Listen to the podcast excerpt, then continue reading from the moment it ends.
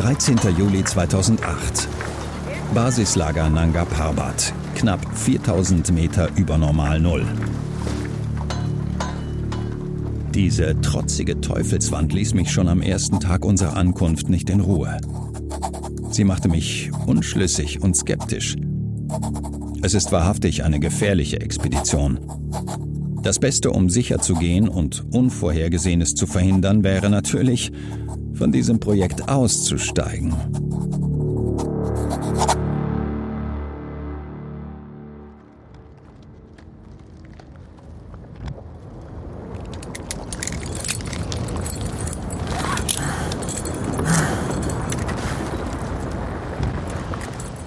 Eis redet nicht.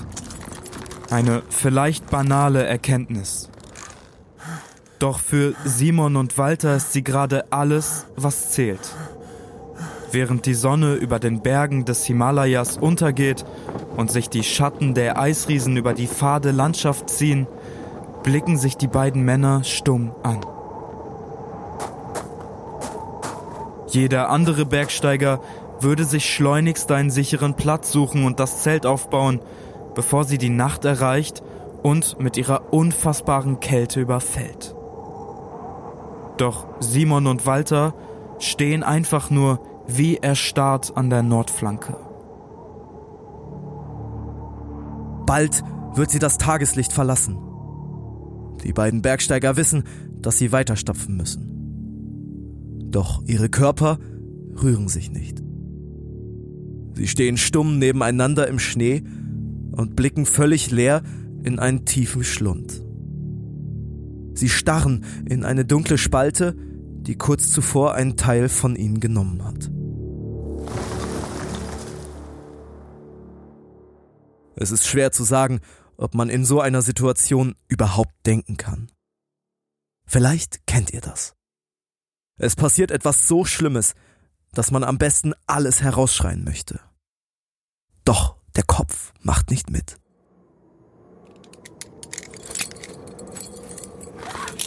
Unter ihnen liegt Karl Unterkircher.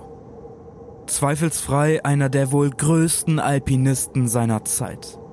Einen Weggefährten auf einem langen Abenteuer, das nun für ihn zu Ende ist.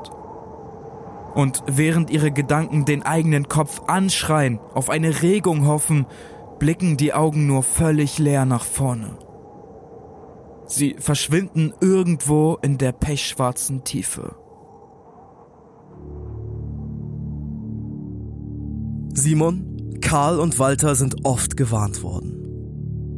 Vielleicht so oft, dass sie die Warnungen nicht mehr ernst genommen haben.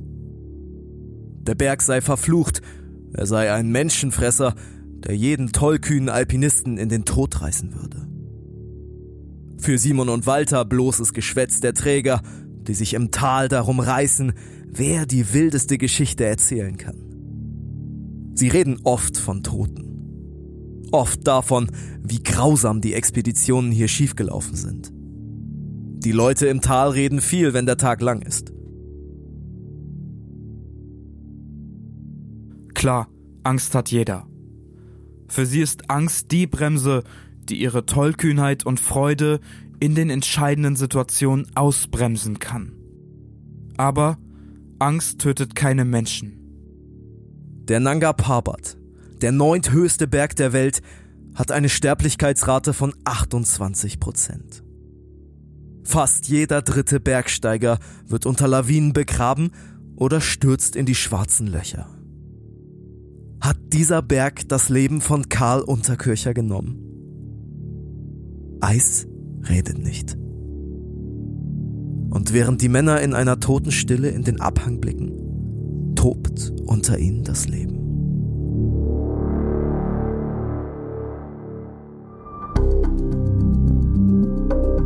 Wild und Fremd. Ein Podcast über Entdecker und ihre Geschichten. Von Ole und Tore.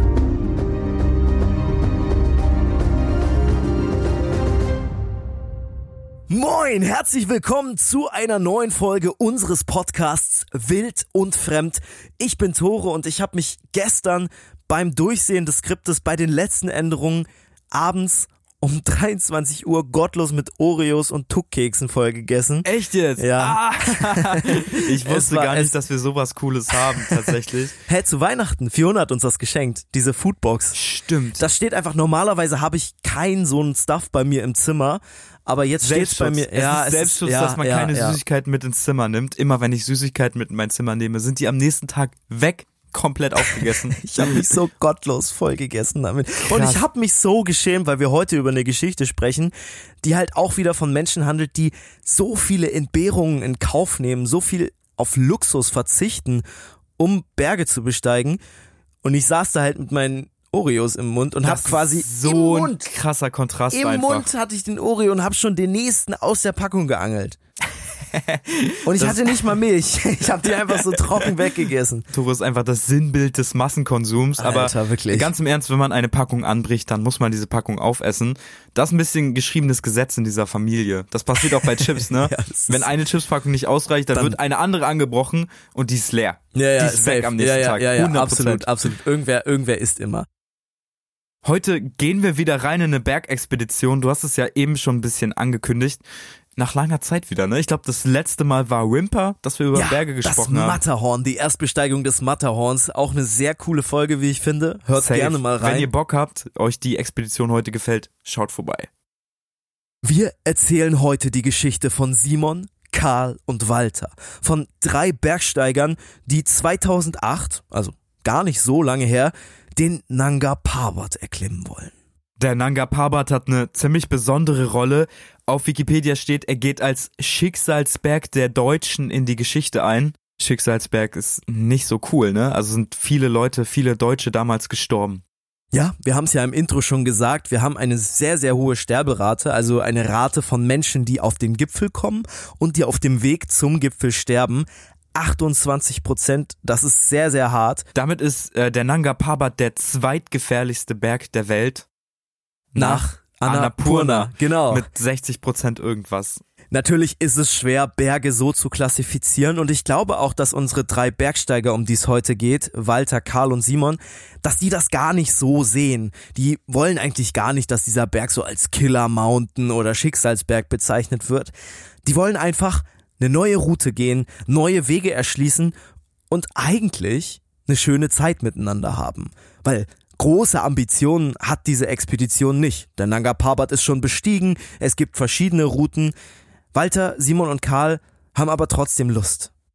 Die drei freuen sich unfassbar auf ein kommendes Abenteuer, doch dann, wir haben es im Intro schon gehört, plötzlich verschwindet Karl. Und Simon und Walter müssen ihn suchen.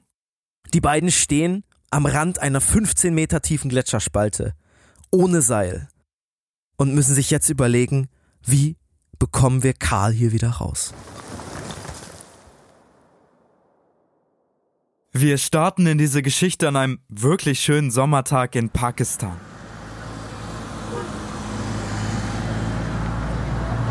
Eine schwarzgraue Glocke aus Smog empfängt drei Männer, die mit ihren gepackten Taschen an der Straße in Islamabad stehen.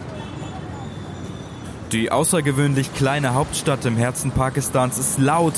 Von überall dröhnen die Auspuffe und Hupen kleiner Motorräder und Lastwagen. Die Männer kontrollieren noch einmal alles, was sie dabei haben. Das ist ihre wohl größte Pflicht. Geht etwas auf der Reise verloren oder wird gestohlen, müssen sie ihr Abenteuer frühzeitig beenden. Doch das Gepäck ihres Fluges über Mailand und Doha ist vollständig. Glücklich atmen sie auf. Ein kleiner Bus fährt auf sie zu und kommt am Bordsteinrand mit quietschenden Reifen zum Stehen. Ein kleiner Mann steigt aus und begrüßt die drei. Er ist gut gelaunt und spricht ein brüchiges Englisch. Am meisten unterhält er sich mit Karl, wahrscheinlich weil Karl der einzige der drei ist, der ein vernünftiges Englisch sprechen kann. Zumindest bekommt er mehr als Simon und Walter heraus, deren englische Wortschätze sich jeweils nur über ein paar Sätze erstrecken. Angesteckt von der guten Laune des lustigen kleinen Busfahrers steigen sie ein.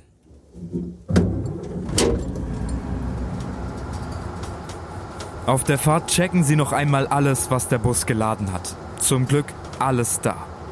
Sie blicken stumm aus den Fenstern und lassen die Metropole an sich vorbeirasen. An die Ausläufer der letzten Häuser schmiegt sich das Himalaya-Gebirge und mit ihm auch der höchste Berg der Erde, der Mount Everest. Die drei Männer freuen sich.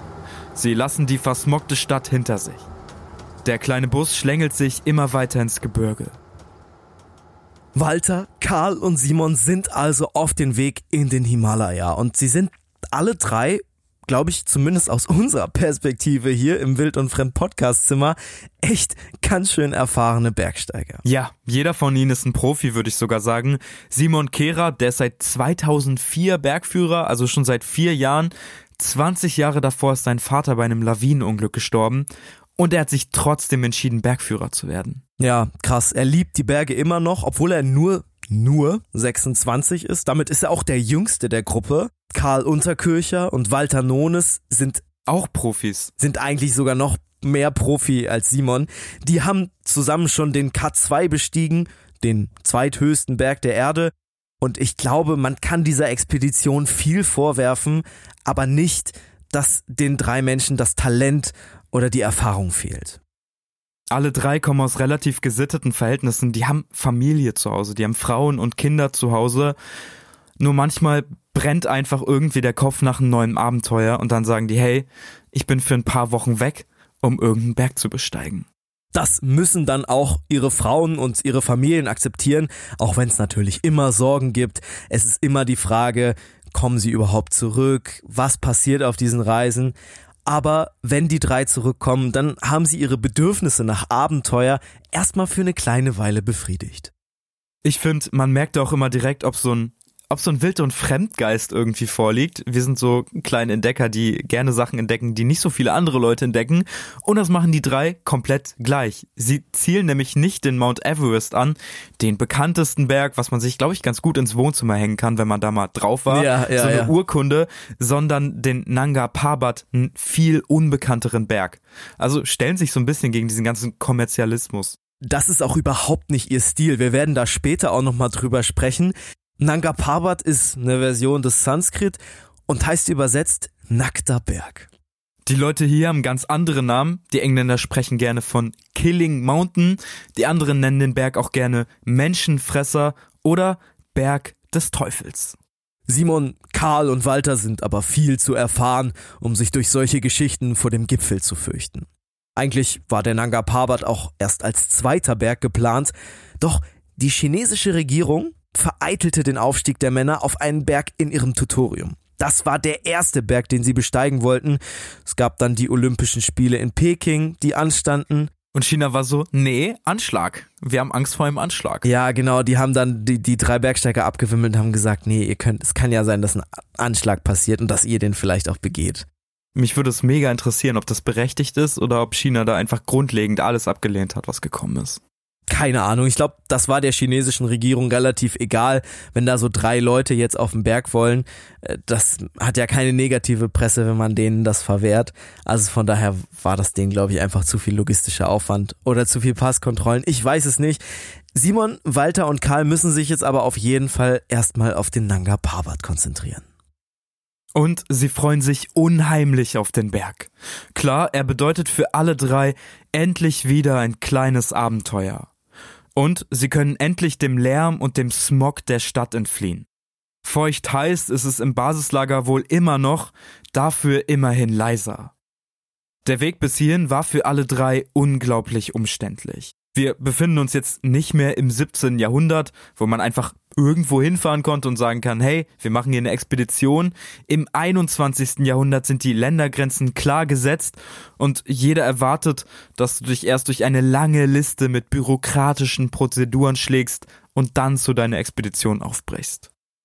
Simon beschreibt das in seinem Bericht auch, wie anders die Mentalitäten hier in Pakistan sind. Er erzählt, dass sie dann wenn sie, als sie auf Dokumente gewartet haben oder auf irgendwelche Bestätigungen von Zahlungen, dass die Leute da teilweise drei, vier Stunden zu spät gekommen sind und dann aber auch erstmal mit denen Tee getrunken haben. Das ist so, So. krass. Du gehst zu einer Behörde und sagst, du hättest einen gern Termin. Ich glaube, wenn du in Deutschland fünf Minuten zu spät kommst, dann ist der Dann ist der Termin schon vergeben, so. genau so, und ist so. schon weg. Digga, Tee trinken doch nicht für in Deutschland in der Behörde, so holy und der shit. sagt dann, ja, okay, bin dann zwei Stunden später da und jetzt trinken wir erstmal Tee, bevor wir irgendwas Geschäftliches besprechen. Trotzdem ist die Organisation sehr strikt. Die drei Männer müssen vorab eine Gebühr für einen Helikopter bezahlen, wenn was schieflaufen sollte. Dass man einfach weiß, okay, die können sich das leisten, dass wir die mit einem Hubschrauber retten. Und sie müssen eine Kaution für Müll hinterlegen. Also falls sie den Berg vermüllt hinterlassen sollten, wird diese Kaution einbehalten, damit man eben nicht so eine Situation hat wie heutzutage am Mount Everest. Martin, ihr Fahrer, der lustige Busfahrer, der am Ende auch so ein bisschen der Mann für alles wird, drückt das Gaspedal ganz tief, rast um die Kurven und driftet über die Straße. Den dreien ist jetzt schon etwas übel. In diesen Tagen ist es Martin, der sich um alles kümmert und die Versorgung organisiert. Von Beruf ist er eigentlich Lehrer. Er ist nicht der Einzige in seiner Familie, der sein Gehalt aufbessert. Sein Bruder nahm 2005 an einer Expedition teil, bei der Überreste von Günther Messner, dem Bruder Reinhold Messners, gefunden wurden, der 35 Jahre zuvor am Nanga Parbat verunglückt war. Ein paar Stunden später erreichen sie Ferry Meadows, einen Platz, den die Deutschen mal die Märchenwiese genannt haben. Grünes Gras wächst hier, umgeben von einer Einöde aus schneeweißen Gipfeln. Die Unterkunft ist ganz im Gegensatz zu den Hotels in der Stadt perfekt organisiert. Simon hatte ungefähr 20 Minuten Klo gesucht, Ach ja, bis er gecheckt hat, dass er selber ein Klo hat in seinem Genau, Zimmer. genau. Er war es halt gewohnt, dass es irgendwo ein Gemeinschaftsklo gibt und aber in fucking Fairy Meadows hat er sein eigenes. so entspannt. In einem Tag werden sie von hier aus starten und dann zu der letzten Etappe aufbrechen, die sie noch von ihrem Basislager trennt. Und sie werfen das erste Mal einen Blick auf den Nanga Parbat. Euphorie durchströmt die drei. Und ich glaube, wenn man diesen Nanga Parbat dann sieht, auch auf dieser Märchenwiese, ihr könnt das ja mal googeln, das ist wirklich ein unfassbarer Anblick, das erwartet es sieht man so nicht. schön aus. Ich Ja. habe das Bild bei Wikipedia gesehen und es ist so wunderschön einfach. Wie sich einfach die ganze Gipfellandschaft in diesem See spiegelt. Ihr könnt das auch mal googeln, wenn ihr wollt. Märchenwiese Nanga Parbat, Fairy Meadows. Das sieht aus wie in den Alpen eigentlich. Also so eine ganz, ja, idyllische Alpenatmosphäre. Und dann erhebt sich dieser Nanga Parbat aber und der ist komplett weiß. Es sieht so schön aus. Darunter ist auch noch so ein See und da spiegelt sich einfach der komplette Berg drin. Wunderschön. Und du siehst halt auch anhand dieses weißen Berges, okay, du bist hier jetzt nicht auf 1000 Meter, sondern du bist hier halt irgendwie auf 2000 oder 2500 Metern. Ja. Also da, wo in den Alpen eigentlich schon die Gipfel sind, ist hier quasi das Tal. Und ich glaube, die drei erinnern sich an denjenigen, der zum ersten Mal den Nanga Parbat erklimmen konnte. Also Ja, kommt auf jeden ja. Fall mega oft in diesen Tagebüchern vor. Ja, ja, stell dir vor, du sitzt jetzt auf dieser Wiese auf Fairy Meadows, blickst den Nanga Parbat an. Dann kommen unweigerlich die Erinnerungen an Hermann Buhl zurück. Hermann Buhl ist nachweislich der erste Mensch, der den Berg erklimmen konnte. Er war Österreicher und er hat das ohne Expeditionsteam im Hintergrund gemacht. Die haben sich vor der letzten Etappe dann ins Basislager zurückgezogen. Genau, die haben gesagt, der Aufstieg ist nicht mehr möglich. Wir ziehen uns jetzt zurück, damit wir in Sicherheit sind und nicht sterben. Und den- ist den einfach weitergelaufen. Nicht, der hat einfach weitergekocht. Am 3. Juli 1953 um 19 Uhr hat er den Gipfel erreicht, ohne Sauerstoff, ohne Biwaksack, musste dann im Stehen dort schlafen eine Nacht, bis er wieder runterklettern konnte. Und als er dann im Basislager auftaucht, hat er zwei erfrorene Zehen, wirkt auch ein bisschen seltsam. Später wird dann diagnostiziert Höhenkrankheit wahrscheinlich, Apathie. Also Eine richtige Palette Ja, an Krankheiten. ja. Aber ich glaube, dieser Buhl hat einen unfassbar großen Einfluss auf jeden Bergsteiger, der den Nanga Parbat sieht und merkt, der Typ ist da einfach ohne alles hochgeklettert, um und oben zu stehen. Stehen. Ich glaube, Oh das mein löst Gott. eine unfassbare Euphorie aus. Ich finde, an solchen Stellen merkt man unfassbar krass, Bergsteiger sind besondere Menschen. Irgendwie teilt jeder Berg eine beängstigende Geschichte über den Tod verschiedener Leute oder eben ganzer Gruppen. Und das würde, glaube ich, sehr viele Menschen von einer Besteigung abhalten. Doch den Bergsteiger, den fasziniert das nur noch mehr. Der fast am Gipfel verstorbene Buhl, der sich auch, by the way, nur mit Pervitin da hochbringen konnte, das war so eine ältere Droge. Heute wird es immer noch verkauft als Partydroge unter dem Namen Crystal, Crystal Meth. Meth. Ein bisschen verändert, aber im Prinzip selber Im Prinzip Wirkstoff. der gleiche Wirkstoff. Das schreckt die Männer überhaupt nicht von ihrem Plan ab. Im Gegenteil, die drei, Simon, Karl und Walter, freuen sich unfassbar auf den Berg. Und der Anblick macht sie vollkommen glücklich.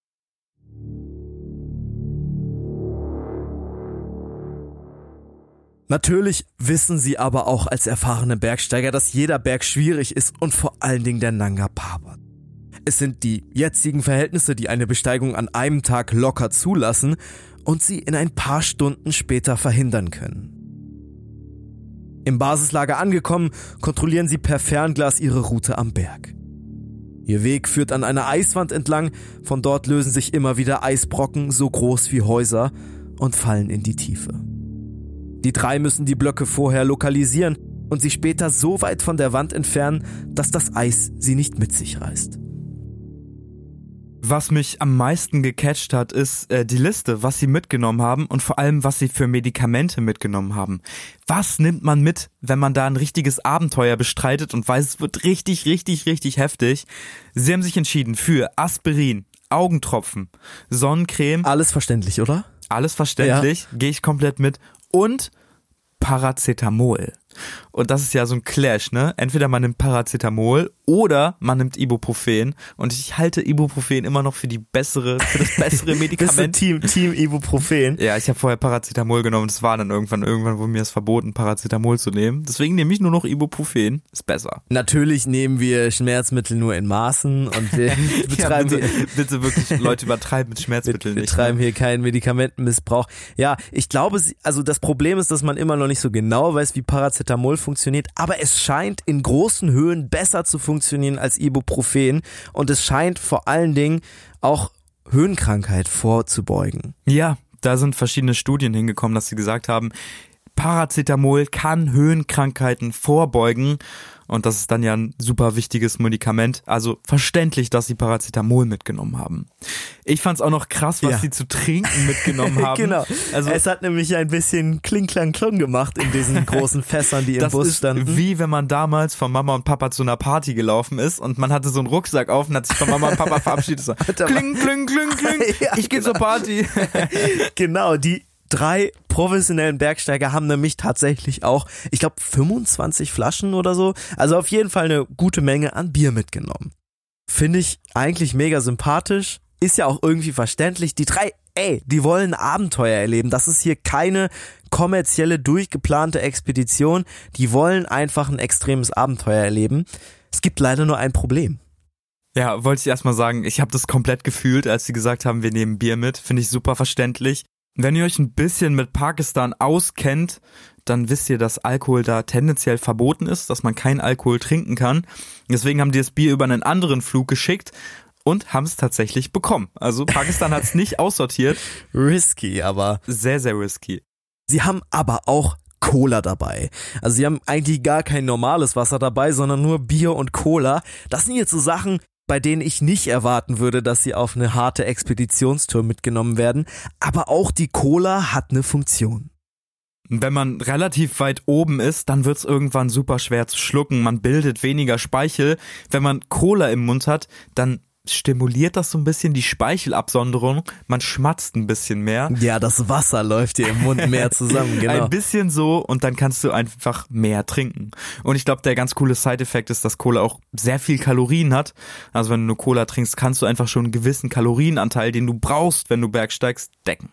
Und du musst beim Bergsteigen unglaublich viel trinken. Je höher du kommst, desto weniger Wasser ist auch in der Luft. Das heißt, je immer, wenn du ausatmest, atmest du ganz viel Wasser aus, atmest wenig Wasser ein. Manche sagen, man muss bis zu sechs Liter pro Tag trinken. Das Problem ist aber, wenn du dir Schnee schmilzt, was Simon, Karl und Walter ja auch vorhaben, wie jeder Bergsteiger, der irgendwie in etwas schneereichen Gebieten unterwegs ist, dann stillt dieses Schneewasser nicht so richtig deinen Durst, weil da nicht so viele Mineralstoffe drin sind und es auch mega aufwendig ist, Schnee jedes Mal zu erhitzen. Das war, glaube ich, der meiste Fakt, den sie im Tagebuch aufgeschrieben haben. Ja. Sie haben sich super oft darüber beschwert, wie fucking lange es dauert, Schnee aufzuwärmen. Deswegen glaube ich, ist so eine, so eine Flasche Cola halt auch schon ein bisschen überlebenswichtig, weil du dadurch einfach trinkst, weil es halt gut schmeckt. Du So. kannst schnell Kalorien aufnehmen Ja. und du kannst schnell durstsatt werden. Durstsatt. Es gibt kein Wort Es für Durstsatt. Ja. Wir nennen es jetzt Durstsatt. Was wir noch dazu sagen müssen, und das haben alle drei auch in ihrem Tagebuch beschrieben, sie leiden alle an Durchfall. Das rührt vor allem an den kalten Temperaturen, unter anderem aber auch an dem anderen Essen, was sie in Pakistan bekommen. Daher rührt der Durchfall. Und während sie da jetzt im Basislager chillen, regelmäßig auf ihre eigenen privaten Klos rennen, bisschen Cola, bisschen Bier vielleicht trinken, fassen sie ihren genauen Plan. Der sieht folgendermaßen aus. Sie wollen erst die Rakyot-Wand im Alpinstil besteigen und dann den Aufstieg zum Gipfel des Nanga Parbat wagen. Danach wollen sie wieder runter, aber sie wollen nicht klettern, sondern sie wollen mit Skiern über die Diamir-Flanke runterfahren. Das heißt, auf der einen Seite hochklettern, auf der anderen Seite runterfahren. Das, was man als Kind mit dem Schlitten eigentlich auch immer gemacht hat. Kommt ziemlich gut hin. Ich glaube, wir können auch direkt die Gefahren relativ gut einschätzen. Das haben sie in ihren Tagebüchern auch beschrieben. Der schwerste Teil kommt direkt zum Anfang, und zwar die Besteigung der Rakiot-Wand. Ja, genau. Die wollen sie nämlich im Alpinstil besteigen. Das ist eine Variante des Höhenbergsteigens, an der man im Prinzip nur an einem einzigen Seil hängt und so wenig Ausrüstung wie möglich mitnimmt. Also es wird keine Zwischenlagerstation geben, es gibt keinen Flaschensauerstoff, es gibt keine Träger, die einem irgendwas noch hinterhertragen, keine ausgestampften Wege, die man von anderen Leuten benutzt. Das Es sind einfach drei Dudes, die richtig Bock haben, das Abenteuer komplett selber alleine. zu erleben. Ja, ja, ja. Aber natürlich auch gefährlicher. Genau, dieses Alpinstil lebt quasi aus dieser Seilschaft. Da schlägt man dann immer so einen Haken in die Bergwand, spannt da das Seil dran und dann klettern alle da nach und nach hoch. Und der Letzte nimmt den Haken raus und gibt den dann wieder nach oben und der schlägt ihn dann wieder rein. Sodass man im schlimmsten Fall so maximal drei Meter runterfällt und dann hält einen das Seil fest. Also man ist schon gesichert, aber man hat eben bis auf dieses Seil, bis auf diese kleine Seilschaft keine anderen Sicherheiten. 17. Juni.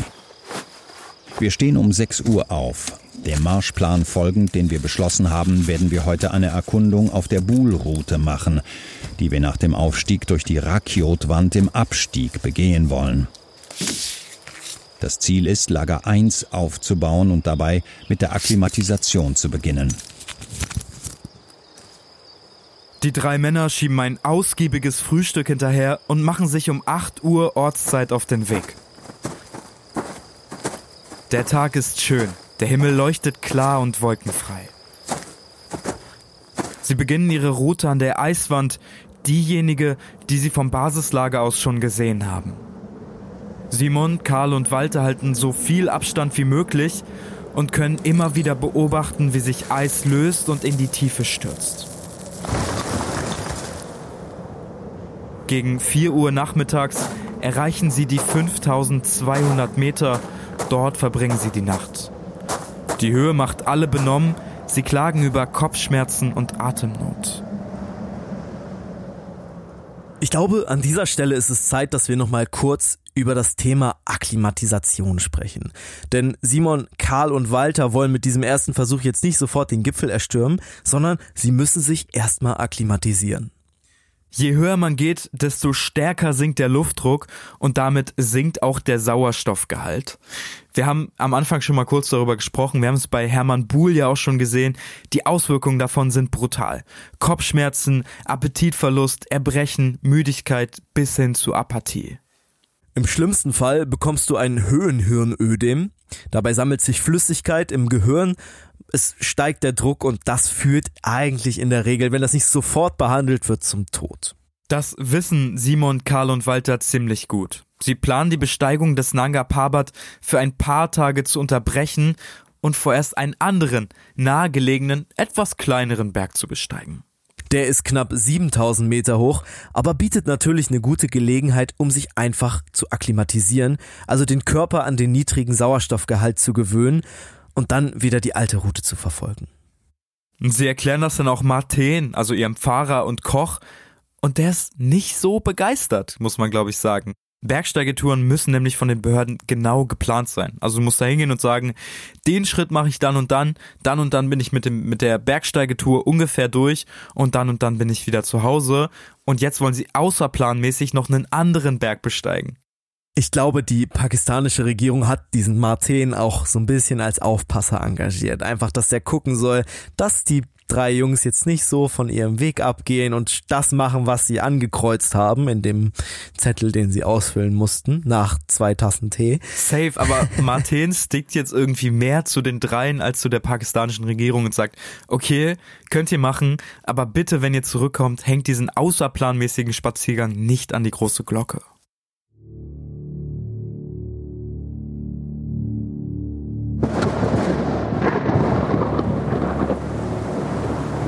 Seit dem 6. Juli ist das Wetter wieder schlechter.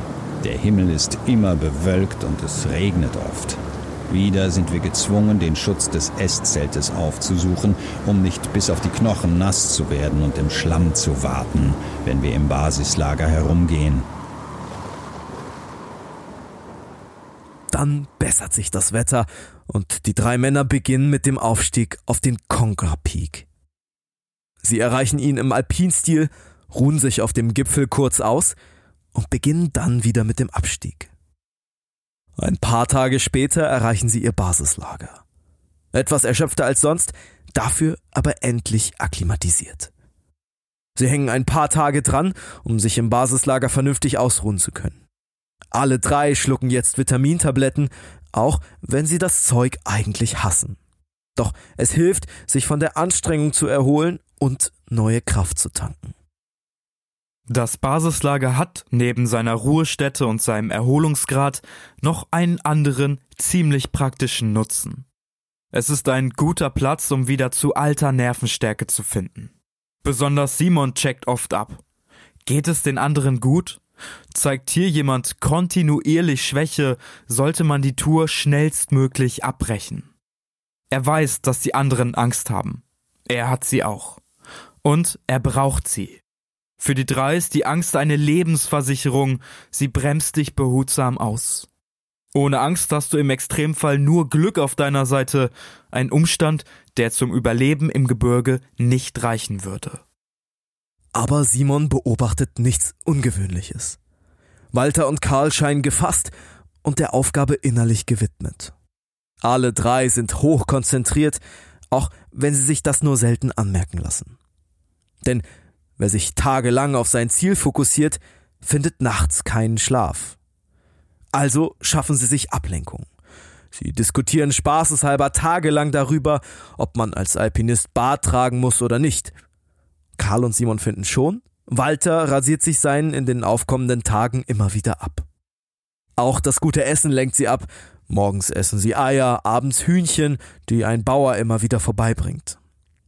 Im Messezelt hängt ein Poster einer leicht bekleideten Frau, die sie in einem Magazin gefunden haben. Genug Stoff also für lustige Gespräche zwischendurch. Es hat mich so ein bisschen an Shackleton erinnert, als die Männer im antarktischen Winter dann warten mussten, bis die Verhältnisse wieder besser wurden und sich irgendwie so ein bisschen eingehuddelt haben auf dem Schiff. Wo sich dann diese Gruppendynamik entwickelt hat, als sie diese Poster bewertet haben. Und da gab es ja, auf jeden Fall einen, einen lustigen Clash, wo beide, äh, beide Seiten für ein anderes Poster waren. Und es war ein riesiges Event, es hat allen unfassbar Spaß gemacht. Ich glaube einfach, dass jede Ablenkung willkommen ist, auch hier im Basislager, während die drei halt darauf warten, dass endlich besseres Wetter wird. Vor ihnen ragt die Rakiot-Flanke aus dem Gebirge, die Route, die sie früher oder später nehmen müssen. Sie werfen ab und zu besorgte Blicke hinüber und sehen, wie von dort tonnenschweres Eis in den Krater fällt. Dieser Abschnitt der Reise verspricht eine echte Bedrohung zu werden. Kalt lässt das kein von ihnen, nur sprechen sie darüber nicht. Trotzdem.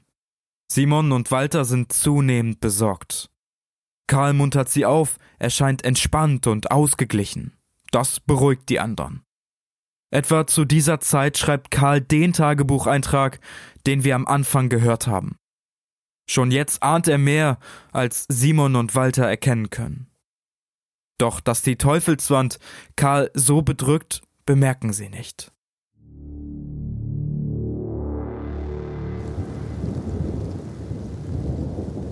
Angestrengt warten sie jetzt auf besseres Wetter.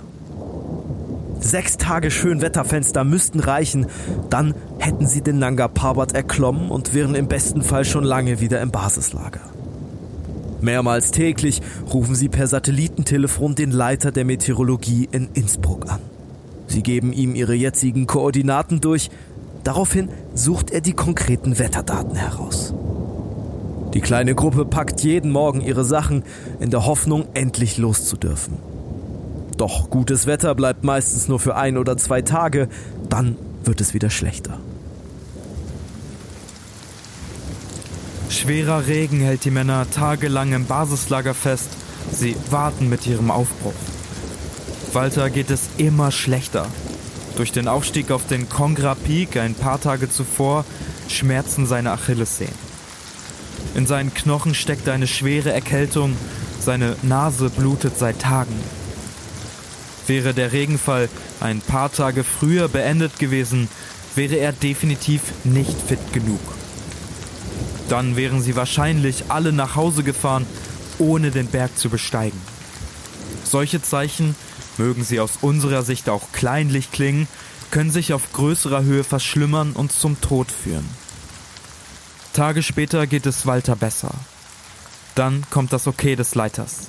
Schön Wetteraussicht. Sie können endlich aufbrechen. Vor dem Zelt geht der Blick zum Berg, der uns endlich erwartet. Die gewaltige dunkle Masse des Nanga Parbat hebt sich im Vollmondlicht vom Himmel ab. Trifft die Wettervorhersage zu, dann ist unser Moment gekommen. Hoffen wir, dass der König der Berge seine Tore für uns öffnen wird. Okay, es geht also los. Es geht los für Walter, Simon und Karl. Am 14. Juli 2008 um 10 Uhr abends brechen sie auf.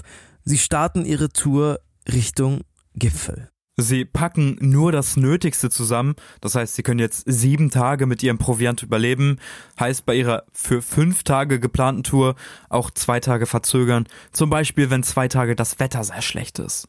10 Uhr abends starten sie. Man könnte meinen, ja gut, dann ist es dunkel. Sie brauchen auf jeden Fall Licht. Sie nehmen auch Stirnlampen mit.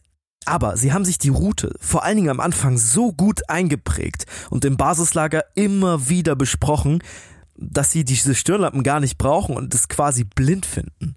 Ja, sie waren ja super lange noch im Basislager, haben auf schönes Wetter gewartet und konnten sich dann jeden Tag die Route nochmal neu einprägen. Das heißt, sie wissen jeden ihrer Schritte, brauchen dafür eigentlich gar keine Lampe mehr. Auf den geraden Strecken laufen sie etwa 50 Meter auseinander, gerade so weit, dass sie sich noch gut im Blick haben. Und besonders Simon kontrolliert ständig, ob er Walter und Karl noch entdecken kann. Dann beginnt der Aufstieg über die Felsrippe, der ist besonders schwer, die Rucksäcke ziehen sie immer wieder nach unten und die Wände sind 60 Grad steil. Das ist ultra steil, ne? Also wenn man sich so eine Rutsche vorstellt, die in einem Spielplatz runtergeht, die ist, also sie sind eigentlich nie steiler als 45 Grad. 60 Grad ist halt echt nochmal was anderes, da hochzuklettern. Und dann mit den Rucksäcken. 20 Kilo haben die auf dem Rücken getragen. Das ist eine unfassbare Menge. Sie erreichen das Ende um halb fünf Uhr morgens, rasten kurz, trinken ein bisschen Tee und starren in die Ferne. Vor ihnen macht sich ein unfassbares Naturspektakel breit. Es erstreckt sich ein Panorama an Bergen, die das Morgenlicht in Rot- und Orangetöne taucht. So ein krass unwirklicher Moment. Ich glaube, das ist auch der Grund, warum die drei das machen. Warum sie sich so lange vor ihren Familien entfernen, warum sie so viele Strapazen, so viele bürokratische Hürden auf sich nehmen. Aber ich glaube, das macht es zumindest für Karl, Simon und Walter dann auch wett, dieser Anblick.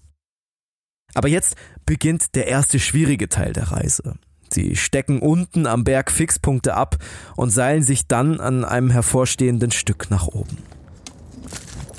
Karl beginnt, danach kommt Simon und zum Schluss Walter. Walter hört plötzlich ein Rumpeln über ihn löst sich eine Eislawine und stürzt auf die Gruppe nieder. Simon und er können sich schützen, doch sie verlieren den Blickkontakt zu Karl. Panisch blicken sie nach oben, sie schreien seinen Namen. Die Rufe hallen gedämpft vom Schnee wieder. Und sekundenlang ist es komplett still. Dann hören sie eine Antwort. Karl ist noch da. Alles gut, die Lawine ist neben ihm herabgestürzt.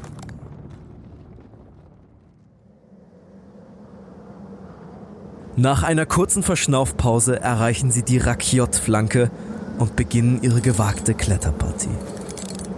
Sie brauchen viel Glück. Löst sich ein Eisblock und reißt in die Tiefe, wird er die drei Männer mit sich nehmen. Ihre Seile würden mit ihnen fallen. Sie haben hier keine Sicherheit. Schweigend klettern sie aufwärts.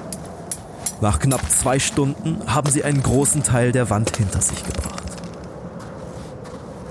Übermüdet stehen die drei auf einer Kante. 17 Stunden sind sie jetzt schon unterwegs. Ihre Knochen schmerzen. Es wird Zeit für eine Pause. Und dann erleben sie eine kleine Überraschung. Am Lagerplatz sprudelt eine kleine Quelle klares Wasser aus dem Fels. Alle drei trinken durstig und füllen ihre Thermosflaschen auf. Dann geht es weiter. Walter übergibt Karl das Seil. Sie laufen jetzt an einem Gletscher vorbei und suchen nach einem geeigneten Platz für ihre Nachtruhe. Nach einem hoffentlich ruhigen Ort, den keine Eislawinen erreichen. Der Abstand zwischen den dreien wird größer. Simon geht voraus, Karl in der Mitte und Walter als letzter. Walter blinzelt nach oben. Simon ist schon dort angekommen, wo das Gelände flacher wird. Karl hat ihn eingeholt. Walter steht etwa 15 Meter unter ihm. Alles scheint glatt zu laufen. Dann beginnt Walter mit dem Aufstieg. Ich bin noch einen Meter unter dem Flachstück und setze gerade meinen Fuß höher, als die Stille plötzlich jäh zerrissen wird. Über mir schreit jemand. Es ist Simons Stimme. Er schreit den Namen von Karl wieder und wieder. Ich bleibe wie festgenagelt stehen und spitze die Ohren. Keine Antwort. Von neuem die Stille des Berges. Ein paar Minuten davor, 15 Meter über Walter. Simon blickt nach hinten. Karl hat ihn fast eingeholt. Walter ist noch immer unter ihm. Simon wendet sich wieder nach vorn. Er spurtet gerne voran, so kann er ausgleichen, dass er weniger gut trainiert ist als seine Gefährten. Vorsichtig geht er einen Schritt nach vorne. Sofort sinkt Simon im Schnee ein, bis zu den Knien. Für einen Moment fühlt es sich so an, als ob der Schnee einfach etwas tiefer liegen würde als sonst. Dann macht sein Herz einen Sprung. Seine beiden Füße hängen in der Leere. So schnell wie er kann, reißt er die Picke von seinem Gürtel und hämmert sie in den Schnee. Dann zieht er sich an ihr hoch. Er steht in keinem besonders tiefen Schnee. Simon steht auf Triebschnee, den der Wind hierher getragen hat. Auf seiner alten Position klafft eine schwarze Leere. Darunter eine tiefe Spalte, vielleicht einen halben Meter breit, aber unendlich tief. Simon hat unfassbares Glück. Wäre er hier hineingerutscht, wäre sein Körper in die Spalte gefallen und er wäre innerhalb von Sekunden tot. Hinter ihm klettert Karl auf die Stelle zu. Simon warnt ihn. Pass auf, da ist eine Spalte. Ich wäre vorhin schon um ein Haar drin gelandet. Karl streckt seinen Daumen nach oben. Er hat verstanden und macht einen Bogen um die verdeckte Spalte. Ein paar Meter weiter streckt er seinen Fuß aus und wischt den Schnee vom Fels, um zu sehen, wie breit die Spalte ist. Und dann, ganz plötzlich, ohne ein Geräusch, verschwindet er aus Simons Blickfeld.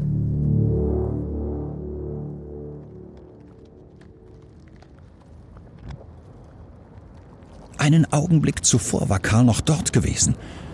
Im nächsten Augenblick war er weg. Wo er gestanden hatte, öffnete sich ein dunkler, vier Meter breiter Abgrund, der von Schnee bedeckt war, der unter seinem Gewicht eingebrochen war.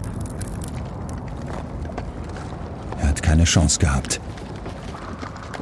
Der Berg hat ihn verschluckt. Eine Sekunde rinnt an Simon vorbei. Er kann sich nicht bewegen, nicht schreien und nicht denken. Als würde alles, was gerade passiert ist, nicht in seinen Kopf vordringen können. Dann bricht die Mauer. Simon schreit so laut er kann Karls Namen. So oft, bis ihn die dünne Luft zum Atmen zwingt. Er horcht in die Stille. Das Echo verklingt im Nirgendwo. Karl antwortet nicht. Wieder schreit Simon. Und wieder bleibt Karls Antwort aus. Simon beruhigt sich. Karl ist nicht tot. Er liegt irgendwo im Schnee, der so stark isoliert, dass er Simons Rufe nicht hören kann und der seine Antwort nicht. Auf allen Vieren bewegt er sich auf die Stelle zu, die Karl verschluckt hat. Noch bevor er sie erreicht, sieht er ihren schwarzen Rand und die gehende Leere, die ihm trostlos entgegenblickt. Eine Stimme schreit. Simon horcht auf. Doch das Geräusch kommt nicht aus dem Loch. Er dreht sich um. Walter blickt Simon mit festem Blick an. Wo ist Karl? fragt er. Simon weiß es nicht. Wahrscheinlich in der Spalte. Vielleicht tot. Säße er jetzt zu Hause, hätte er wahrscheinlich gar nicht antworten können. Die Worte wären ihm im Mund stecken geblieben. Doch ein Berg ist kein Ort für Gefühlsausbrüche. Simon deutet stumm nach unten. Bergsteiger müssen sich wie Bergsteiger verhalten, gerade in solchen Extremsituationen, denn es gilt, wer jetzt schnell handelt, der hat die größten Chancen auf Erfolg. Ja, es ist kein Platz für Traurigkeit, es ist auch kein Platz für Schockzustände. Du musst was tun. Vielleicht erinnert ihr euch noch. Karl hat das Seil, mit dem sich die Dreiergruppe im Alpinstil am Berg bewegt hat. Das Seil fehlt jetzt also. Trotzdem, Simon und Walter müssen unbedingt nachschauen, ob Karl noch lebt. Sie befördern aus ihren Rucksäcken alles, was irgendwie nach einem Seil aussieht und ihnen helfen könnte. Sie finden ein paar Schnüre, irgendwelche Schlingen, binden das alles aneinander und kommen damit auf, ja, eine 20 Meter lange Konstruktion, die eher aussieht wie wenn so Gefangene aus dem Gefängnis sich an Bettlaken abseilen, aber nicht wie ein vernünftiges Bergsteigerseil. Vor allem nicht nach einem Bergsteigerseil, was einen erwachsenen Mann tragen kann. Trotzdem, sie riskieren's. Wenn die Spalte tiefer ist als 20 Meter, dann werden sie Karl aber nicht erreichen. Sie binden ihr improvisiertes Seil an eine Eiskante und Simon, der ja am ehesten gesehen hat, wo Karl in die Spalte gestürzt ist, macht sich an den Abstieg. Ob das Gewirr aus Fäden und Schnüren ihn halten kann, ist fraglich. Trotzdem müssen sie es jetzt versuchen, sonst kommen sie auf keinen Fall zu Karl hinunter. Auf etwa zwölf Metern erreicht Simon so eine Art Boden und sofort beginnt er damit, den Schnee zu durchwühlen. Circa 15 Minuten lang, so lange bis seine Hände schmerzen. Ja, die waren richtig aufgerissen, blutig und blau vor Frost und Kälte. Irgendwann nimmt er dann seine Eishacke mit der stumpfen Seite und sticht damit vorsichtig immer wieder in den Schnee, benutzt sie also als eine Art Fühler, um zu schauen, ob irgendwas unter dem Schnee ist, und dann stößt er tatsächlich auf etwas Weiches. Ist das Karl oder ist es sein Rucksack oder vielleicht seine Jacke? Simon buddelt weiter und hebt einen starren Körper aus dem Schnee. Schließlich sehe ich ihn. Karl liegt vor mir. Sein Gesicht ist weiß, kalt, ohne sichtbare Verletzungen. Sein Ausdruck ist heiter, nicht schmerzverzerrt. Sein Gesicht liegt zwischen Schatten und Licht, fast wie zwischen Leben und Tod. Ich befreie einen seiner Arme aus dem Schnee, fühle den Puls. Nichts. Kein Pulsschlag ist zu spüren. Ich kann ihm nicht mehr helfen. Der Bergsteiger hat immer ein Messer in seiner Tasche. Befindet er sich mit einem Gefährten in Lebensgefahr, mit dem er durch das Seil verbunden ist, muss er das Seil durchschneiden oder zusammen mit ihm sterben. In den Bergen musst du entscheiden, was zu tun ist, und du musst es schnell tun. Mit klammen Fingern durchsucht er Karls Rucksack. Er findet Lebensmittel, Gaskartuschen, ihr Seil und Zeltgestänge. Er hängt den Rucksack an die zusammengeknüpften Schnüre und lässt ihn von Walter nach oben ziehen. In Karls Jacke findet Simon das Satellitentelefon, das einzige Gerät, mit dem sie mitteilen können, was passiert ist. Doch seine Reservebatterie bleibt verschwunden. Mit der jetzigen Batterie werden sie wohl nicht viel anfangen können. Simon blickt nach oben. Und als er sich selbst schon wieder an das Seil hängen will, fällt sein Blick zurück. In mir meldet sich das Schuldbewusstsein, einen Freund einfach so zurückzulassen. Ich drehe mich um, habe das Bedürfnis, mit ihm zu reden. Karl, komm, lass uns gehen, murmle ich ihm zu. Nein, wir müssen den Tatsachen ins Gesicht sehen. Karl ist tot und nichts und niemand wird etwas daran ändern können. Als Simon aus der Spalte klettert, wartet Walter mit eisigen Fingern und leerem Blick am Rand. Karl ist tot. Während Simon unten jedes Zeitgefühl verloren hat und ihn die Gedanken in wüste Tagträume über den Tod schickten, verging eine ganze Stunde.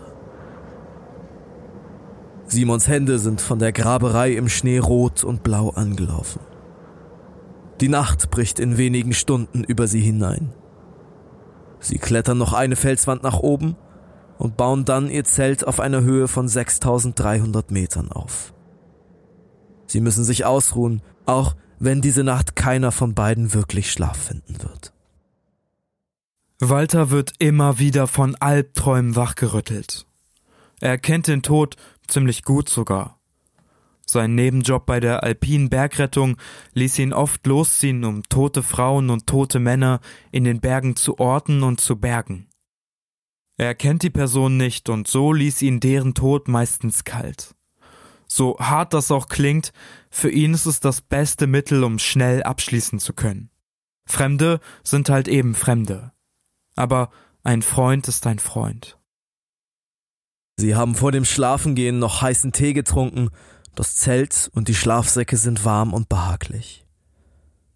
Doch schwarze Gedanken jagen die beiden in ihren kurzen Träumen und lassen sie immer wieder hochfahren. Karl hat eine Frau und drei Kinder. Wer soll ihnen erklären, was passiert ist? Dass Papa nie wieder nach Hause zurückkommt. Wenn Walter wach ist, starrt er auf das Satellitentelefon. Immer noch kein Empfang. Okay, jetzt müssen sie sich erstmal selbst retten.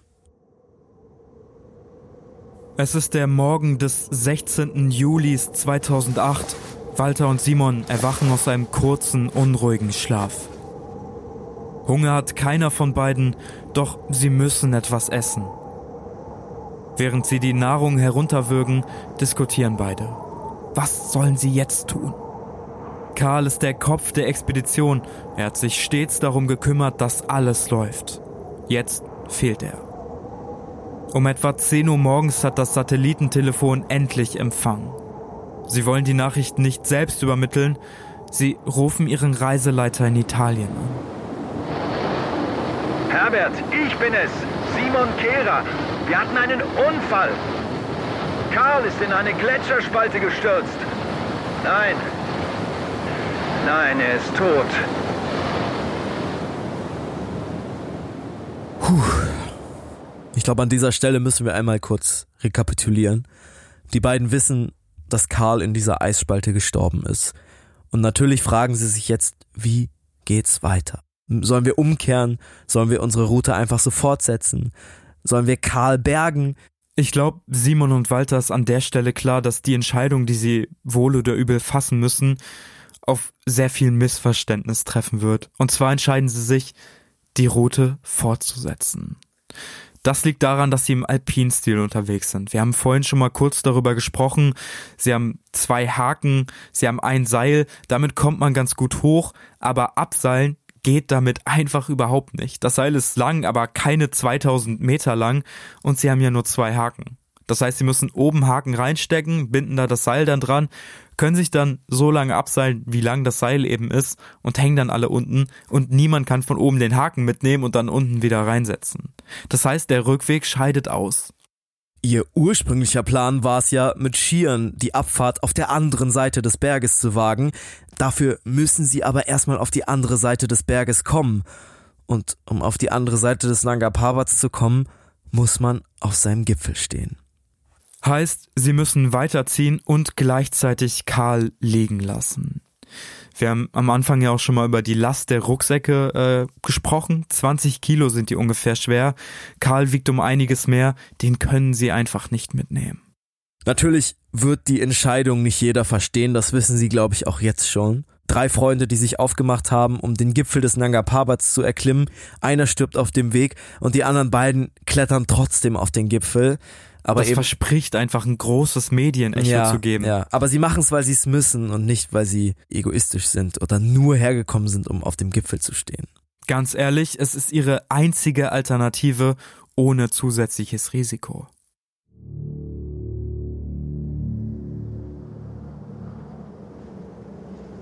Die nächsten Tage versprechen keine Besserung. Simon und Walter klettern weiter nach oben. Viel Ruhe finden sie in den kurzen Pausen nicht. Dann verliert das Satellitentelefon seinen letzten Balken Akku. Der Versuch, die Batterien über den vollen Akku der Kamera aufzuladen, scheitert. Am 19. Juli, dem fünften Tag an der Rakiot-Wand, hört Simon ein merkwürdiges Geräusch. Es ist 8 Uhr die beiden sind erst vor ein paar Minuten aufgewacht und liegen noch schlaftrunken im Zelt. Das Geräusch klingt wie ein fernes Rattern. Simons und Walters Blicke treffen sich. Sie rennen aus dem Zelt hinaus, um nachzusehen. Und tatsächlich. Über ihnen schweben zwei Helikopter. Sie steuern auf die beiden Männer zu, werden von dem starken Wind aber immer wieder aus der Bahn geworfen. Woher die Helikopter kommen, ist beiden schnell klar. Herbert Mussner, ihr letzter Gesprächspartner vor ein paar Tagen, hat die Nachricht über den Tod Karls verbreitet. Die Helikopter kommen ihnen nun zur Hilfe. Landen können sie aber nicht. Auch nicht nah genug heranschweben, um eine Strickleiter von oben abzuseilen. Der Pilot gibt unverständliche Zeichen, dann lässt der erste Helikopter einen schwarzen Sack fallen. Er landet 500 Meter von den beiden Bergsteigern entfernt. Dann rutscht er den Abhang hinunter und saust 2000 Meter in die Tiefe. Der zweite Helikopter schiebt sich ins Blickfeld der beiden. Auch er lässt einen schwarzen Sack fallen. Dieser landet knapp 100 Meter entfernt von ihnen im tiefen Schnee und bleibt liegen.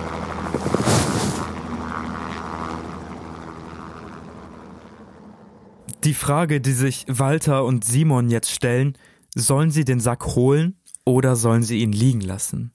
Wir müssen, um das richtig zu verstehen, verstehen, dass sie in richtig, richtig tiefem Schnee stehen. Dass man für solche Schritte im Schnee unfassbar lange braucht. Das und heißt, unfassbar viel Kraft. Safe, ein Umweg über 100 Meter kostet sie wahrscheinlich ein paar Stunden, wahrscheinlich einen halben Tag und super viel Kraft. Walter ist strikt dagegen der sagt, naja, wir wissen ja gar nicht, was in dem Sack ist. Und wenn da Essen drin ist, dann hilft uns das auch nicht, weil wir können das nicht alles noch in unsere Rucksäcke packen. Die sind ja schon 20 Kilo schwer. Je schwerer der Rucksack, desto anstrengender wird der Weg für uns. Simon sieht das ein bisschen anders. Der ist unfassbar neugierig. Der will unbedingt wissen, was in diesem schwarzen Sack ist. Er überzeugt Walter, doch mal eben nachzusehen, was drin ist. Sie machen sich also auf den Weg durch den Neuschnee zum Sack und finden Wasser, Brot, Thunfisch, Gas für den Kocher und ein Satellitentelefon. Yes, das ist super, super gut. Beim alten waren die Batterien ja leer, wir erinnern uns. Also können sie jetzt wieder vernünftig kommunizieren, wenn sie Empfang haben. Simon schreibt dazu in seinen Aufzeichnungen, dass wenn der Sack nur Lebensmittel enthalten hätte, dann hätte Walter ihn wahrscheinlich für den langen Umweg verprügelt. Es war eher Walters Angst, dass da nur Thunfischdosen oder so drin sind. Sie lassen alles liegen, außer das Satellitentelefon und außer den Thunfisch, weil Thunfisch so den nice Thunfisch ist. nehmen sie mit? Nehmen sie mit und essen den dann schon auf Nice. dem Weg. Okay, ja, da sind Proteine. Aber sie finden noch was anderes, ne? Eine einzige Sache, die wahrscheinlich das Wichtigste ist, was in diesem Sack liegt.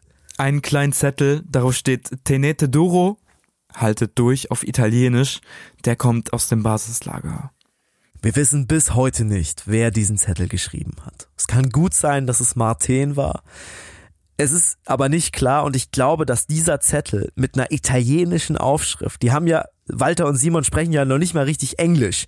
So, die sind quasi von Fremde umgeben, haben Durchfall im Basislager gehabt, haben den Koch angefleht, gute Spaghetti Carbonara mal zu kochen, um an die Ja, Heimat zu ja. denken.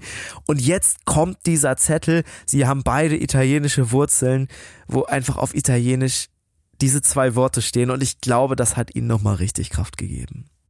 Der Morgen des 22. Julis begrüßt sie mit einer hellblauen Wand aus Himmel. Sie haben den Gipfel mittlerweile erreicht, jetzt beginnt für beide der Abstieg. Freude kommt bei beiden nicht auf. Für sie bedeutet die Route einfach einen schnellen Weg nach Hause.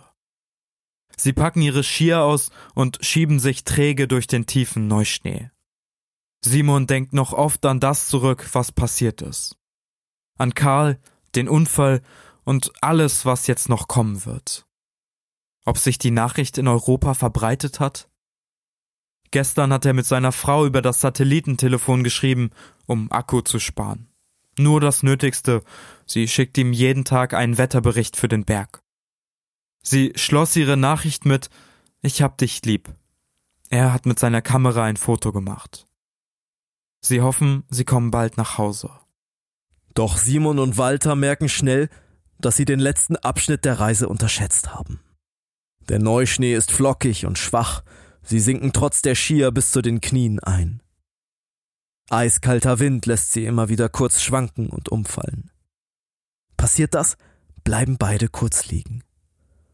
Die letzten Tage haben ihnen einen Großteil ihrer Ausdauer genommen. Sie müssen aufpassen. Bleiben sie zu lange bewegungslos, schneien ihre Körper im Neuschnee ein.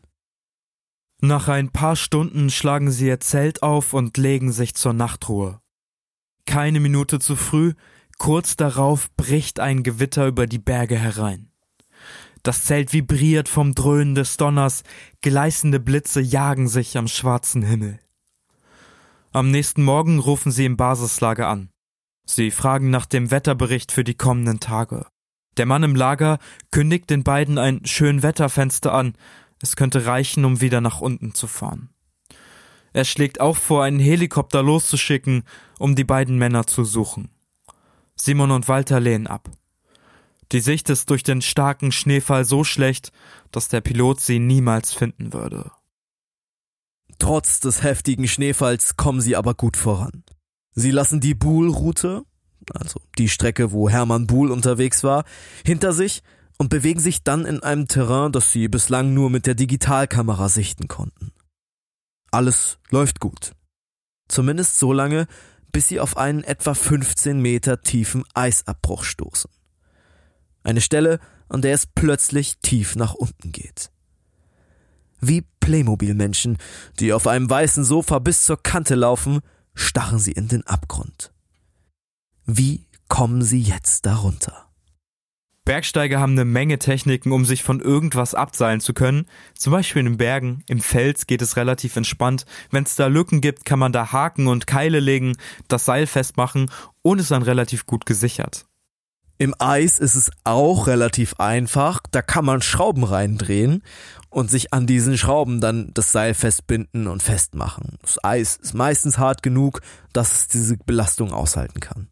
Im Schnee ist es ein bisschen schwieriger, deswegen bauen Simon und Walter so einen T-Anker. Also du gräbst quasi so einen T-Schlitz in den Schnee, bindest dein Seil an den Pickel und setzt den Pickel dann in den Schnee. Das ist so krass. Ole hat es recherchiert, was es ist und hat mir Videos gezeigt. Ich habe recherchiert, ich habe zwei Minuten bei Google geguckt, aber es ist unfassbar interessant. Es ist wirklich, ja, es ist wirklich krass. Also man kann mit so einer kleinen Eisaxt und ein bisschen Neuschnee kann man sich schon eine sehr stabile Verbindung garantieren, die eigentlich auch sehr, sehr sicher ist, wenn man sie richtig macht.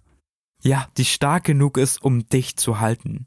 Es kommt immer ein bisschen drauf an, wie dick der Schnee ist.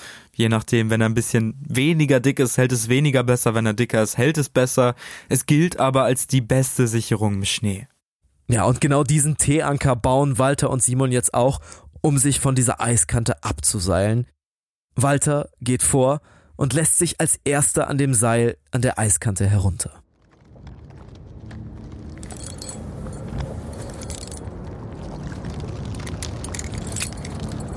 Als Walter aus Simons Blickfeld verschwindet, gibt der Schnee nach. Der Pickel löst sich und rutscht nach vorne. Simon reißt das Seil wieder zurück. Seine Handschuhe verbrennen fast durch die Reibung.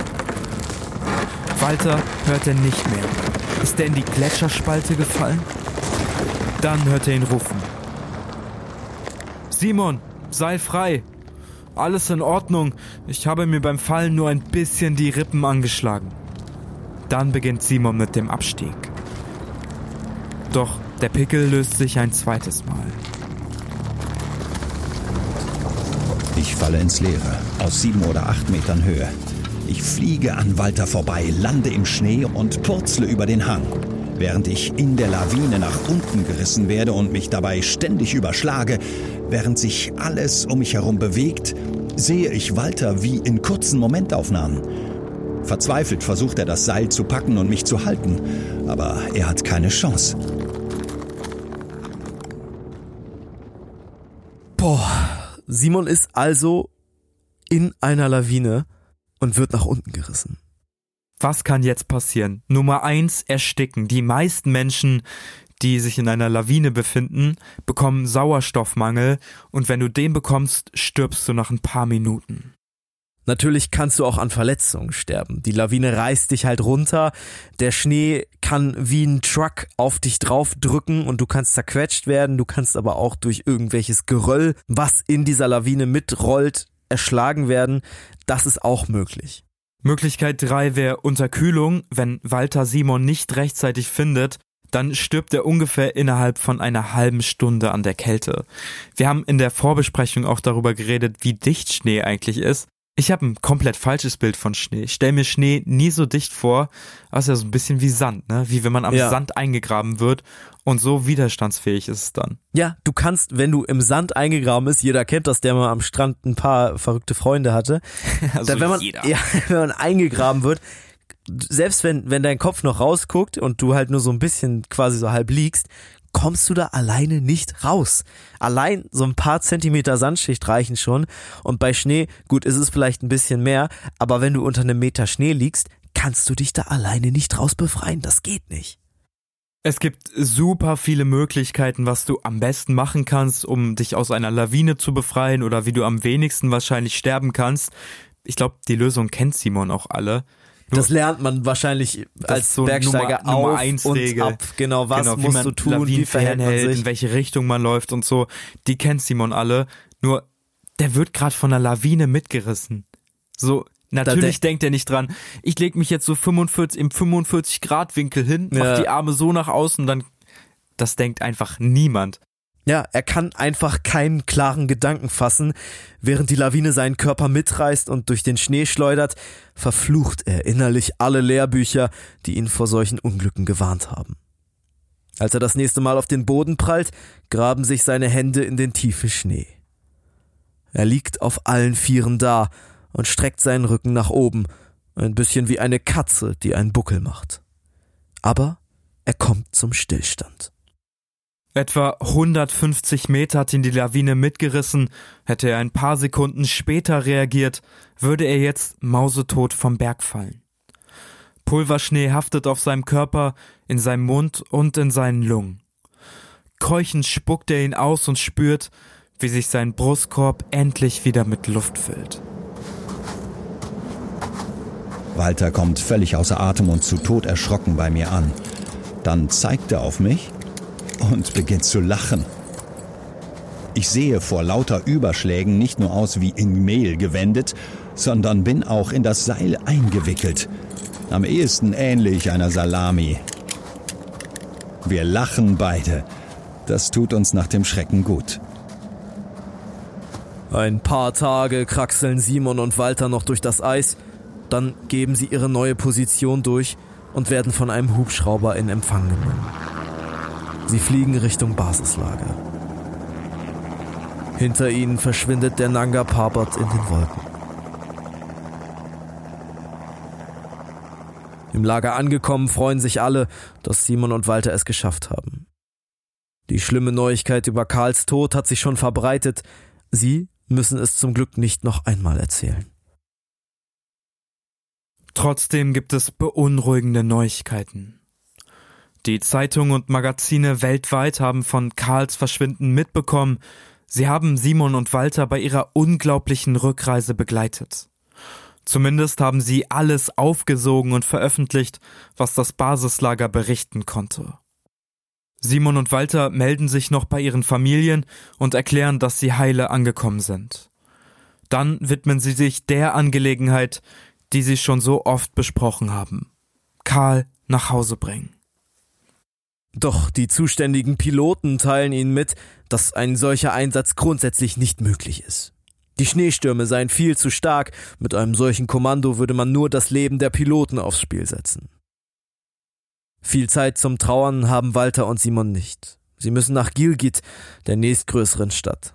Dort müssen sie den Papierkram im Zusammenhang mit Karls Tod erledigen. Davor steht noch eine kleine, eine letzte Gedenkfeier an. Sie treffen sich am Grab von Alfred Drexler, ein Bergsteiger, der 1934 bei der deutsch-amerikanischen Himalaya-Expedition sein Leben verlor. Das war übrigens die gleiche Expedition, die eine kleine Wiese vor dem Nanga Parbat umbenannt hat, in die Märchenwiese. Vor einem kleinen Kreuz legen sie einen Aluminiumteller nieder, auf dem Karls Name steht. Das ist eine bergsteigerische Tradition. Wenn jemand auf einer Expedition stirbt, ritzen seine Gefährten seinen Namen in den Teller, aus dem er aß, und lassen ihn an Ort und Stelle zurück.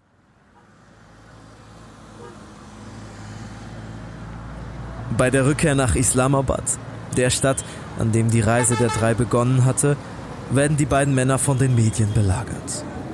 Der Ansturm ist so riesig, dass sie eine eigene Pressekonferenz bestreiten müssen.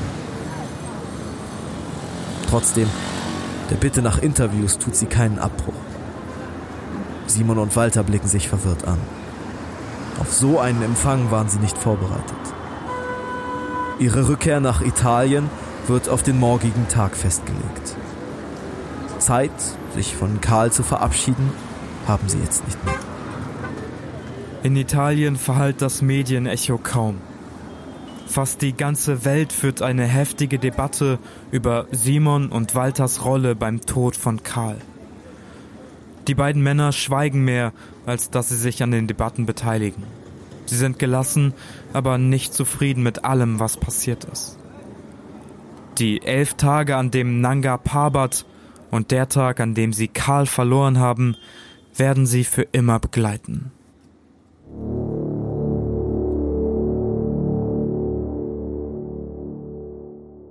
Boah. Also irgendwie drei Menschen, die losgezogen sind, ein Abenteuer zu erleben. Ein bisschen krasses Abenteuer, ich geb's zu, aber eigentlich nur ein Abenteuer und dann zu zweit zurückkommen und einen Freund verloren haben. Einfach so, ganz still. Das finde ich so krass. Weißt du, man stellt sich bei Bergunfällen immer so eine Lawine vor. Das, was Simon auf, beim Abstieg passiert ist. Aber Karl ist einfach ganz still gegangen. Du hast recht, Karl geht einfach in dieser Stille des Berges. Ein unfassbar stiller Ort. Aber wir müssen auch dazu sagen, die drei sind eine Gefahr eingegangen. Die wissen ganz genau, dass es gefährlich ist. Wir haben am Anfang gehört, Karl hat Angst vor der Rakiot-Wand. Der weiß, dass es gefährlich dort ist. Sie begeben sich in dieses Abenteuer. Sie nehmen diese, ja, diese Wahrscheinlichkeit zu sterben mit, riskieren schon ein bisschen ihr Leben, wenn sie wissen, dass die Sterblichkeitsrate so hoch ist. und werden am Ende dafür bestraft. Ja, ich weiß nicht, ob man bestraft sagen kann, aber sie Ja, bestraft Erfahren ist am ein Ende- schwieriges Wort Ja. tatsächlich. Es ist auf jeden Fall ein Abenteuer, das sie nie wieder vergessen können. Ich glaube, du hast recht. Vielleicht spricht dieser allererste Tagebucheintrag, den wir ganz am Anfang der Folge gehört haben, von Karl selbst, irgendwie ihm so wirklich aus der Seele. Und vielleicht war er auch der Einzige, der wirklich Angst hatte, kurz bevor sie die Flanke bestiegen haben. Vielleicht hat er das schon so ein bisschen gefühlt, dass sie dort auf diesem unbekannten Weg irgendetwas erwartet, was man einfach nicht vorhersehen kann. Und hat mit seinem Verhalten ja komplett gegen seine Angst gesprochen. Er hat sich ausgeglichen verhalten, er hat die anderen beruhigt und trotzdem hatte Karl Angst. Das ist das, was du am Anfang gesagt hast. Die Angst ist eigentlich der beste Freund des Bergsteigers. Weil die Angst schützt dich vor Aktionen, die tödlich enden können. Und Karl hatte auf jeden Fall Angst. Karl hatte Angst, ja. Die Leiche von Karl liegt bis heute in der Felsspalte am Nanga Parbat. Ja, seine Frau hat sich entschlossen, wenn Karl dort gestorben ist, im Rahmen seiner so geliebten Berge, dann soll er dort auch bleiben.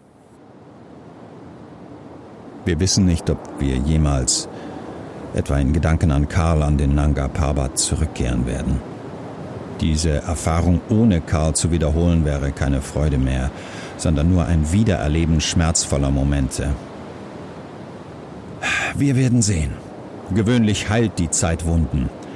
Dort oben im Frieden seiner geliebten Berge ruht Karl Unterkircher, der große Bergsteiger. Und vor allem der große Freund.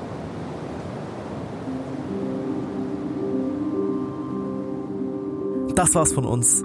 Vielen Dank, dass ihr dabei wart und vielleicht ein bisschen mit uns mitgefiebert habt bei dieser unglaublichen Geschichte über drei Bergsteiger. Wir können vielleicht noch ein bisschen was zur Zukunft von Simon und Walter sagen. Simon hängt nach der Besteigung des Nanga Parbat noch eine Expedition in Kolumbien an. Er besteigt eine 5500 Meter hohe Wand, geht nach Algerien, besteigt mehrere 8000er, macht 33 Erstbesteigungen, das ist echt ganz schön viel. Seit 2009 gehört er zu den Südtiroler Bergführern, macht sein Hobby endlich zum Beruf und arbeitet auch bis heute als Bergführer, veranstaltet eigene Touren und kraxelt in den Dolomiten, in den Alpen und fast auf der ganzen Welt herum. Auch Walter ging seinem Hobby weiterhin nach. Zwei Jahre später hängte er eine zweite Tour im Himalaya-Gebirge an, versuchte mit zwei Freunden den Cho-Oyo zu besteigen, das aber auf einer ganz neuen Route, ohne Gruppe, ohne Vorräte und ohne Sauerstoffflaschen. So wie man Walter kennt und das Trio, ja. Tage später lässt er dann seine Freunde zurück und beginnt alleine mit dem Aufstieg. Walter geriet in eine Lawine, seine Freunde fanden später seine Leiche. Vielen Dank an unsere Outlaws auf Steady. Wenn ihr uns auch auf Steady unterstützen wollt, dann äh, gebt einfach steady.com ein und wild und fremd, da findet ihr uns. Oder ihr schaut einfach in die Show Notes. Da ist Auch ein das Träumchen. auch verlinkt. Ansonsten freuen wir uns über Nachrichten auf Instagram at wild und fremd, auf Folgenvorschläge, sonst auch gerne per Mail info at wildundfremd.de. Schreibt uns euer Lob, schreibt uns eure Kritik. Vielen, vielen Dank an die Outlaws. Ich beginne einfach mal von unten mit Daniel Eid, Danke an Triton Fischbart, an Sandra Frese, an Nicole Kuhlemann, an Simone Lersch, an Nico Grundhöfer, an Zucht und Zucker, an Sandrine May, an Frederik Hanke. An Daniel Wiss, und an Helge Dilger. Wenn ihr auch Teil der Outlaws sein wollt, dann schaut auf Steady vorbei. Ansonsten sehen wir, hören wir, fühlen wir. Was? Nein. Du musst was sagen, wenn ich was falsch sage. Wir hören uns auf jeden Fall nächste Woche wieder. Wir befinden uns in der Vorproduktion. Kann man, glaube ich, fairerweise so Ja, sagen. wir sind wieder ein bisschen on track. Ich glaube, es wird wieder regelmäßig Folgen regnen. Wir haben auf jeden Fall Bock. Bis dahin, macht es gut.